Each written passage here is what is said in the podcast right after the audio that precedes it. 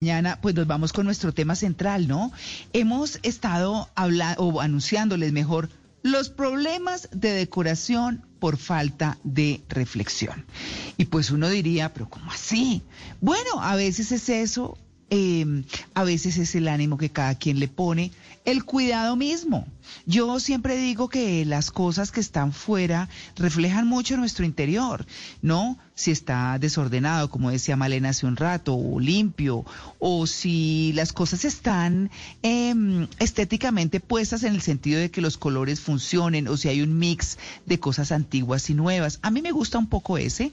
Eh, y bueno, todo por el estilo cada quien tiene su estilo, pero ¿saben qué? Eso es como, como uno se viste también.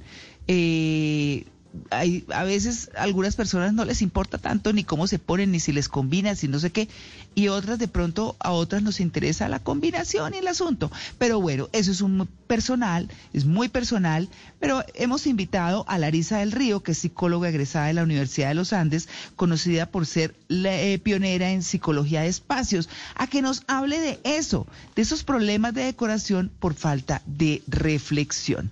Larisa, muy buenos días. Buenos días, María Clara. Buenos días a todo el equipo y a todos los oyentes. Muchas gracias por esta nueva invitación. bueno, muy bien. ¿Qué hay en la decoración de, los, de las casas que tengan mucho que ver con uno? Como la energía, como eso que uno entra a un espacio y dice, qué ricura, ¿no? Sí, y, también las hay, las casas que definitivamente no se sienten alegres, que se hmm. pueden sentir eh, frías, eh, sin vida, deshabitadas, ¿no? Y evidentemente, pues eh, son los seres humanos los que creamos las casas y que dice todo de nosotros, de cómo nos estamos sintiendo, de cómo estamos pensando, de cómo nos estamos relacionando, cómo son nuestras relaciones interpersonales si vivimos con una pareja, si vivimos con una familia. Entonces, mm. nuestras casas hablan por nosotros. Sin duda alguna. Bueno, ¿cómo, por qué decir mejor? ¿Por qué decir que hay falta de reflexión? ¿Y reflexión hacia dónde? Sí, em, la reflexión es hacia nosotros mismos, ¿sí? Eh, hacia el descubrimiento hacia el desconocimiento propio, ¿sí? De, de cuáles son los gustos propios, de qué es lo que a mí me hace ser feliz o lo que me hace feliz de, de, los, de los muebles, de los objetos, de qué colores me hacen feliz, me hacen vibrar alto. Eh, o de qué colores definitivamente pues no me, no me ayudan en mi estado anímico. Entonces, eh, esa falta de reflexión, de conexión conmigo misma, de conocerme, eh, hace que se, se cometan precisamente muchísimos errores a la hora ya de la construcción o de la decoración de los espacios. Eso es un primer punto. Sí. Larisa. Em, sí. Eh, Larisa, es que mm, yo he visto algo que no me gusta, la verdad, y es que las casas las entregan con las paredes blancas, ¿no? Y he oído a las mujeres decir, buenísimo porque así se ve más grande. ¿Sí? Y yo nunca he estado de acuerdo con eso. ¿Para qué necesita uno que se vea más grande? Podría uno decir, pintemos esto de ocre para que se vea más hogareño, más acogedor. Más cálido. Eh, no sé, en, esa línea, ¿qué sería lo aconsejable? Claro, ahí estamos hablando de eh, una convivencia estética de pareja. Entonces, ese es otro de los errores de la falta de reflexión. Eh, y, de, y de comunicación con mi pareja, porque probablemente si a esa mujer le hace bien el blanco eh, y, y, y, pues piensa que a su pareja le va a hacer bien el blanco, pero sin comunicarse con él y, y, saber qué es lo que le evoca, porque imagínense que, por ejemplo, que sé yo, que esa persona o, usted mismo haya tenido una experiencia negativa con el, con el blanco, ¿sí? Qué sé yo, que lo, lo lleve a pensar en una, alguna vez que estuvo hospitalizado y todo, todo, obviamente en un hospital todo es blanco, ¿sí? Entonces trae recuerdos, los colores traen recuerdos que pueden ser o positivos o negativos y por lo tanto yo lo quiero repetir o no lo quiero repetir. Entonces, si la pareja no tiene ese tipo de reflexiones de, bueno, a ti este color que te evoca, ¿te trae recuerdos bonitos o no te trae recuerdos bonitos o neutrales? Pero a mí sí me hace bien. Entonces, ese es otro de los de los, de los errores precisamente por no hacer una reflexión en pareja o pues si ya es una familia, pues eh, imagínense los, la cantidad de errores que se pueden cometer precisamente por no reflexionar y por no comunicar. Claro, pero Larisa, usted me está recordando y pues lo pongo como ejemplo porque pues me parece que es más fácil. Eh, mi esposo y yo estamos en segundas nupcias, ¿no? Y, y, cuando nosotros nos casamos era juntar dos casas, dos casas de dos personas que ya estaban separadas. Eh, yo, como dicen, pues venía con maleta, que era mi hijo mayor.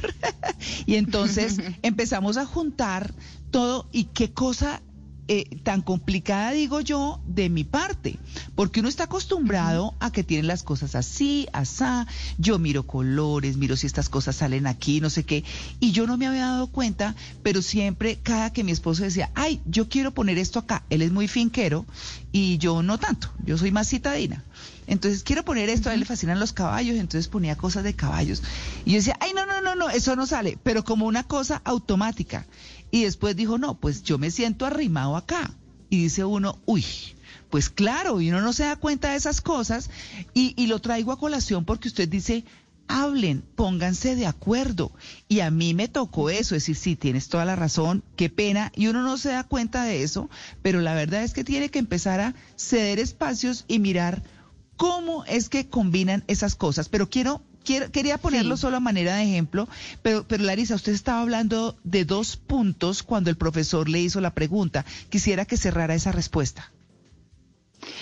Sí, eh, em, pero sabes que me, me, gusta mucho el, comentario que acabas de hacer, el ejemplo que acabas de dar, porque con mis clientes eh, que son pareja, que vienen también de estas situaciones em, de, combinar una, una, una casa, em, una de las, de, de, las herramientas que yo les doy de psicología de espacios, que es la regla de oro para estas cosas, para estas situaciones es el 40-40-20. ¿Qué significa? Que el hombre aporta el 40% de sus muebles o de sus gustos estéticos, mm. la mujer aporta el otro 40%. Eh, también nuevamente en sus gustos y juntos en el eh, compran o van y compran juntos el 20% restante. De esta forma se hace un 100% equilibrado, en donde todos, en, en cada uno, se ve reflejado en el espacio y no es uno, esto, esto, estoy más presente uno que está más presente uno que otro. Claro. Entonces, integrándolo con lo que hemos dicho, es la reflexión. Esta reflexión que podemos hacer, ok, ¿cuál es tu 40? ¿Cuál es mi 40? Y, vámonos juntos a comprar el 20% restante. Claro, oye, me parece tan importante, tan eh, eh, eh, o sea, mirar la, la, decoración desde eso. Uno dice, qué cosa tan superficial. Pues no, porque eso genera energías y cosas y todo, Malena.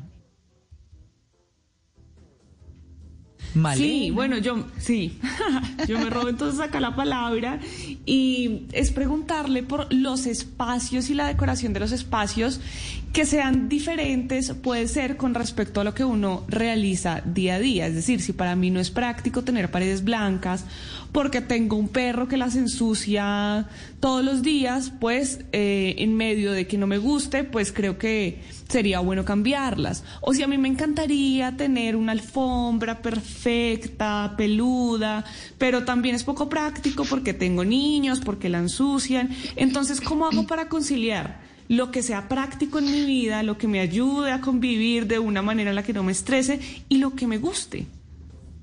Sí, de acuerdo. Y ahí viene también nuevamente esa reflexión con cuáles son las actividades que yo hago diariamente, cuál es mi estilo de vida, cuáles son esas rutinas que yo tengo, ¿sí? Para que yo cree una casa acorde a realmente quién, soy, cuál es mi vida, cuál es mi rutina y no desear, por ejemplo, la casa que no que no necesito y que no y que no y que no me conviene.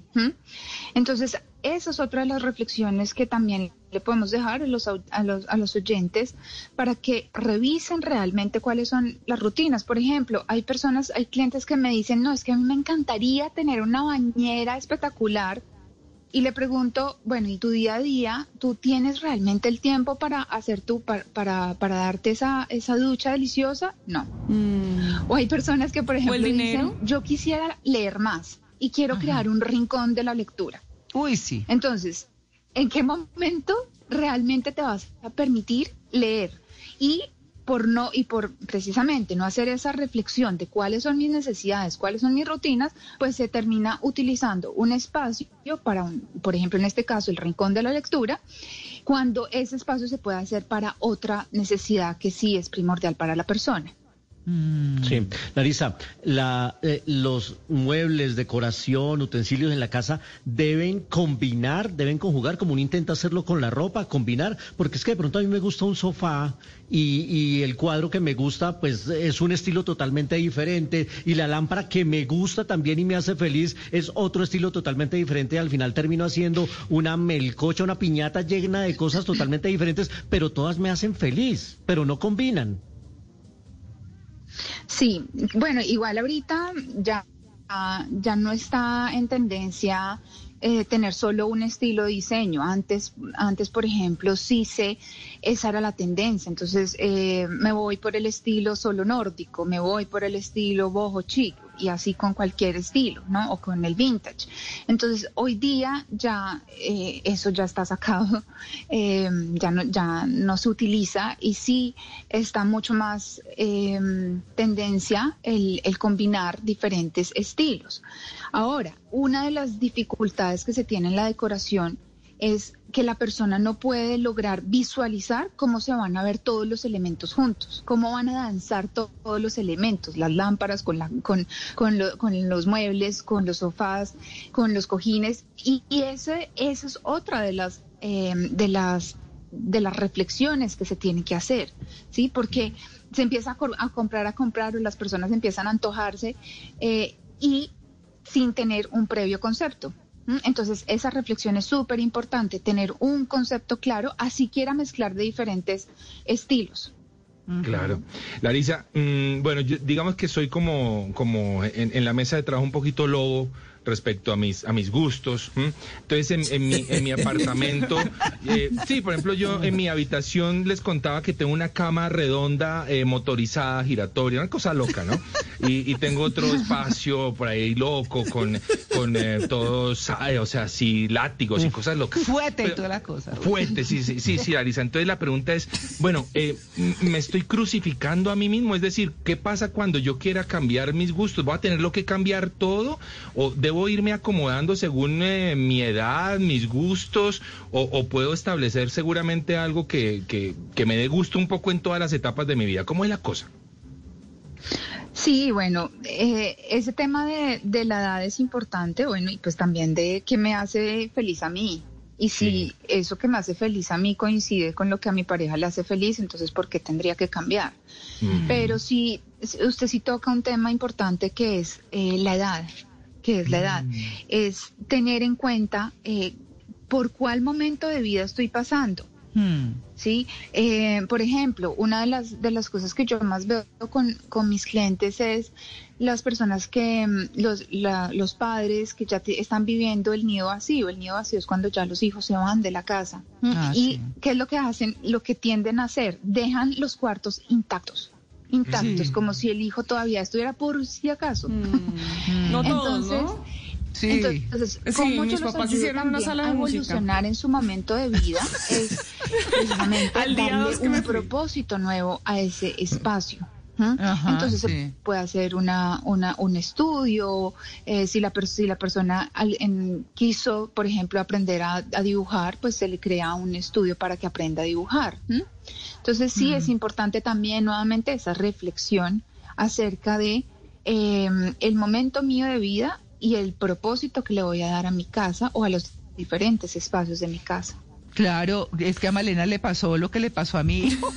mi hijo se fue. ¿Así? ¿Ah, claro, mi hijo se fue y yo inmediatamente ocupé con un poco de cosas de la pastelería que necesitaba momentáneamente ubicar y cuando volvió dijo, lo sabía. Está muy bien, está muy bien.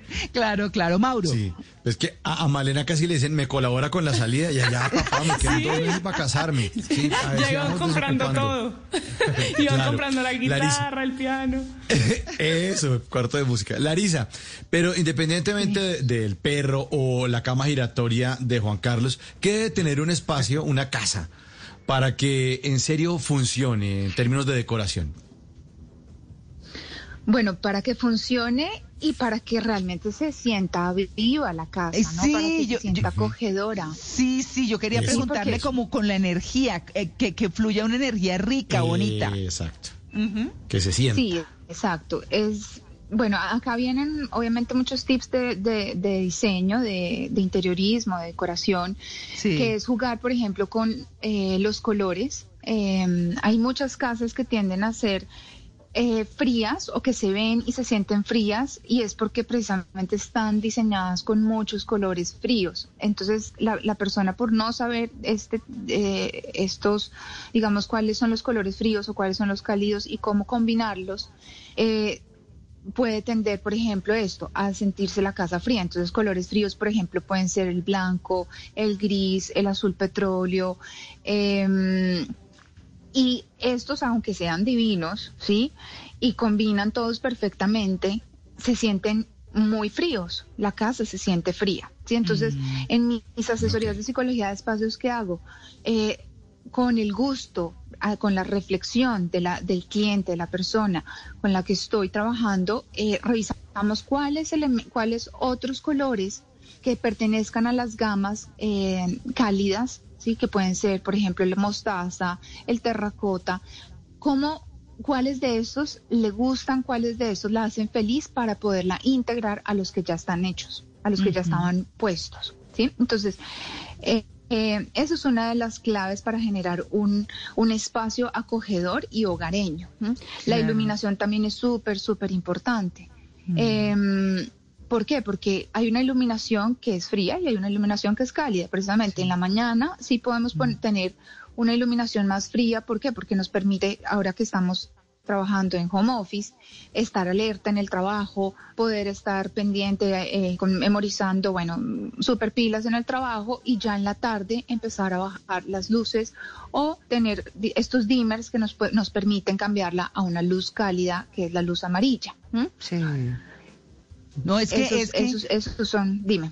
Claro, no, Larisa, es que eh, estamos ya cerrando, pero me parece tan importante porque yo, por lo menos en lo particular, digo, uno vibra con las cosas y vibra con los colores y como que hay una cosa, digamos, como de estética, de emociones, interior o algo que hay ahí que en cada rincón de la casa de uno uno dice, tan rico acá para esto, tan rico acá para esto como que, como que sean cada sitio con su propia energía. Yo no sé si estoy siendo como muy soñadora con el Sí. tema, pero es lo que me pasa. Completamente. ¿Y cuál es la reflexión que las, que las personas deberían hacer? Es que realmente sería hacer la reflexión con cada objeto. Obviamente es, eh, es extenuante no hacerlo con cada objeto, pero sí qué me transmite y sobre todo qué, cuál es la historia que hay detrás de este objeto, porque porque hay muchos objetos que ya pertenecen a la historia pasada. Entonces, Uy, ¿por sí. qué sigo trayéndolos o por qué los sigo teniendo acá al frente cuando ya necesito estar en mi presente? ¿Mm? Mm, Uy, sí. Eh, o por ejemplo, sí. em, tuve, tuve una clienta que, que tenía unos, unas, unos portarretratos con imágenes de, de ella de diferentes momentos de la vida. Y, le, y, le, y le hice la reflexión, estos, estas fotos, ¿tú cómo te estabas sintiendo cuando te, tomas, te tomaron estas fotos? Y empieza esta señora a llorar y me dice, yo, el, el embarazo fue súper duro y me la pasé muy mal. Entonces le dije, ¿y por qué estas siguen acá? ¿Para qué las sigues teniendo acá si esto igual se va al inconsciente, ¿no? Así yo no esté Claro. recordando todo el tiempo esto, me está trayendo recuerdos al inconsciente. Ujú. Uy, sí. No, pues miren que hay tantas cosas y todo lo que ha dicho Larisa es tan importante. Ustedes lo pueden escuchar después en el podcast del programa. Pero Larisa, muy interesante. Me encanta esa forma y ese enfoque de ver la decoración de la cosa, más allá de colgar cuadros, poner muebles y tener un sitio donde vivir. No, es nuestro entorno, es, es donde estamos ricos y sobre todo en estas épocas donde, pues bueno, acabamos, eh, estamos eh, pasando una pandemia y eh, aunque ya no estamos tan encerrados, igual seguimos mucho tiempo en la casa. Larisa, muchas gracias por su atención con el Blue Jeans de Blue Radio. Muchísimas gracias a ustedes por la invitación y aprovecho rapidísimo para hacerles una invitación. Ahorita en noviembre dicto un curso de psicología de espacios. Para todos ustedes los invito a la, a la mesa y a los oyentes. Empieza el 9 de noviembre, así que se pueden meter a mis, a mis redes sociales. Me encuentran en todas partes psicología de espacios y ahí se pueden inscribir. Ay, bueno, pues maravilloso porque usted vive en Italia, ¿no? Sí, yo vivo en, en Sicilia. Uy, bueno, qué delicia. Bueno, muy bien, Larisa, un feliz día. Bueno, muchísimas gracias por la invitación. Abrazo.